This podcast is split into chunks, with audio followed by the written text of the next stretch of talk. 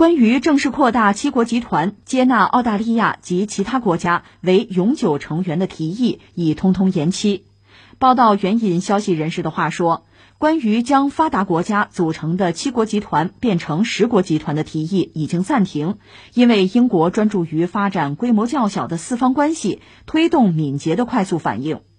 报道称。英国的战略转变意味着澳大利亚、韩国和印度将继续位于七国集团的外围。除了主办第二十六届联合国气候变化大会以及目前担任联合国安理会轮值主席以外，英国六月份还将在康沃尔主持召开七国集团峰会。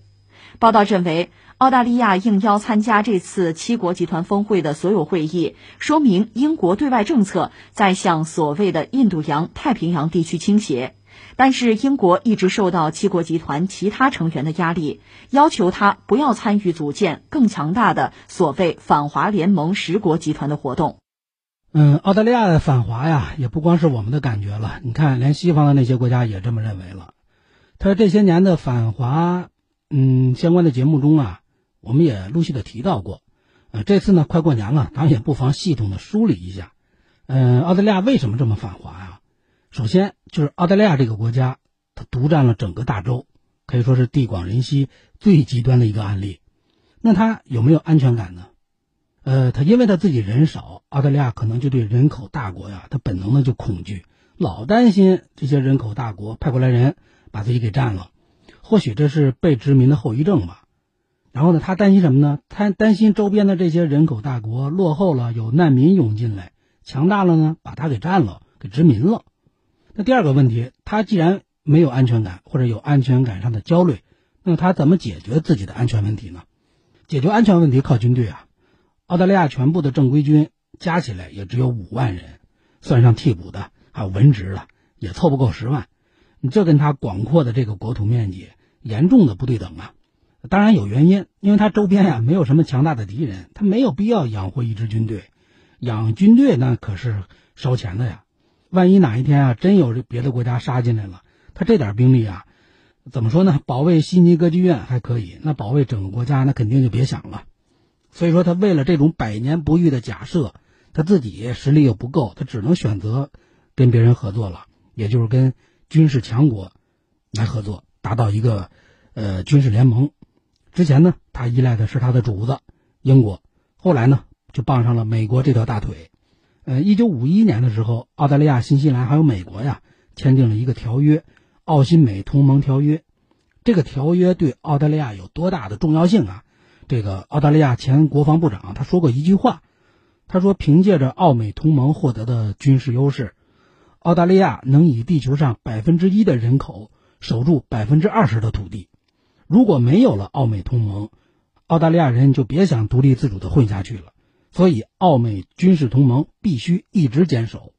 那么这句话其实也能反衬出澳大利亚这个国家呀没有安全感。呃，澳大利亚在二零一六年的时候还发过一个国防白皮书，它这里边啊就是毫不掩饰的说，就是澳大利亚跟美国之间，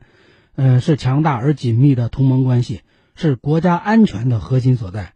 美国将来依旧是地球上的超级军事强国，会继续扮演澳大利亚最重要的战略伙伴角色。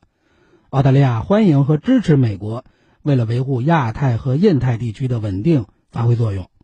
所以签了军事同盟啊这种条约啊这种协议啊，就开始了这样的合作关系。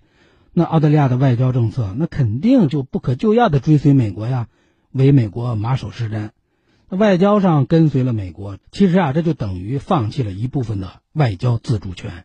所以从那之后，他无论环境是好啊，是坏呀，是冲突啊，还是战争啊，是成功啊，还是失败呀，澳大利亚都得无条件的支持美国，与美国同甘共苦。而且美国搅的浑水啊，澳大利亚是咬着牙也得踩进去。美国陷入的任何一个泥潭，澳大利亚也得闭着眼睛跳进去。那么第三个问题，他跟美国结盟之后，就风险是什么呢？嗯，虽然是同盟关系啊，澳美同盟啊，但是这种同盟明眼人都能看出来，实力不对等嘛。尽管澳大利亚独占一个大洲，经济也不错，算是个发达国家，但是跟他美国相比，那一比就弱爆了呀。弱了，他就没有任何道理可讲，也没有任何话语权，他只能牺牲部分的自主权，去追随着美国这个强者，然后换取对方对自己的安全的承诺、保护的承诺。那么美国骂人呢，澳大利亚就得跟着起哄，而且美国打仗，澳大利亚也得派兵参战呀。之前的节目中也说过，澳大利亚好战，世界上所有的战争啊，大小战争基本上都参与过，即使那些国家跟他远隔着万水千山，挨不着都，他也得参战。所以说，美国的好战跟霸道啊，让澳大利亚的军人啊也是多次出现在战场上，于是就出现了世界战争史上奇葩的一幕，比如一九五零年，澳大利亚派兵参加了朝鲜战争，六五年参加越战，九零年参加了海湾战争，二零零二年又参加阿富汗反恐战争，二零零三年又参加了伊拉克战争，到了二零一九年，澳大利亚的那个直升机还有护卫舰。不是加入了那叫波斯湾护航联盟吗？针对的谁呀？针对的伊朗。还有前阵子曝光的那个澳大利亚士兵杀害阿富汗平民的事，就是在二零零二年参与阿富汗反恐战争期间干出来的。美国为了报这九幺幺恐怖袭击这个仇，发动阿富汗反恐战争，他直接对手是基地组织。那基地组织一直冲着美国人，他一直也没跟澳大利亚人做过对呀。所以澳大利亚他为了追随美国，表现自己的忠诚，换取美国的保护，他就得派兵去阿富汗。那么同样的道理，当美国人冲着我们的时候，那澳大利亚就得忠诚，照样的积极的、踊跃的对着我们。二零零九年，时任的奥巴马政府提出那个重返亚太的战略，澳大利亚是鼓掌欢迎。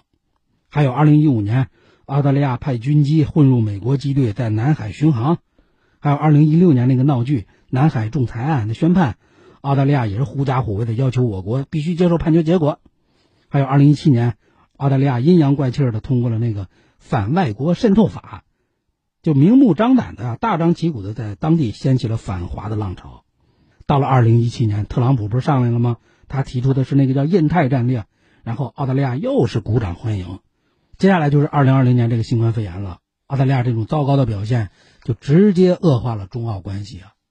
刚才我提到的一个问题，就是说，他为了追随美国，跟中国人作对，然后澳大利亚也跟着，不惜放弃咱们这个对他来说最大的贸易伙伴。那咱们中国跟澳大利亚两国的生意做的有多大呢？咱们虽然是发展中国家，但是有些方面其实要比发达国家要强，这得客观承认。比如这个，呃，巨大的市场潜力、经济的承压能力、全世界最全的产业链，包括产业结构啊，都比较齐全。经过这么几十年改革开放几十年的苦心经营啊，获得了不少的特别牛的头衔全球第二大经济体，全球第二大消费市场，全球第一大贸易国呀。嗯，我看有个数据是联合国登记注册，大概是一百九十三个国家和地区，有一百三十个国家的最大的贸易伙伴都是咱们国家，都是咱们中国。当然，这里边也包括澳大利亚。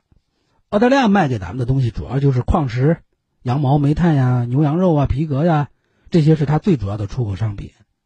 而澳大利亚从咱们这儿进口买的东西，那种类就丰富了，小到衣服啊、鞋子呀、袜子呀、家用电器呀、小孩的玩具呀，